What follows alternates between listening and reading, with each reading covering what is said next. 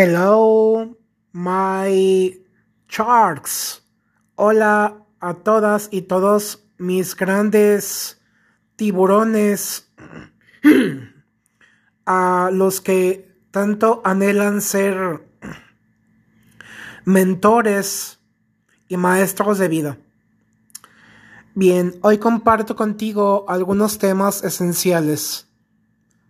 Shall we? Let's go. Aquí vamos.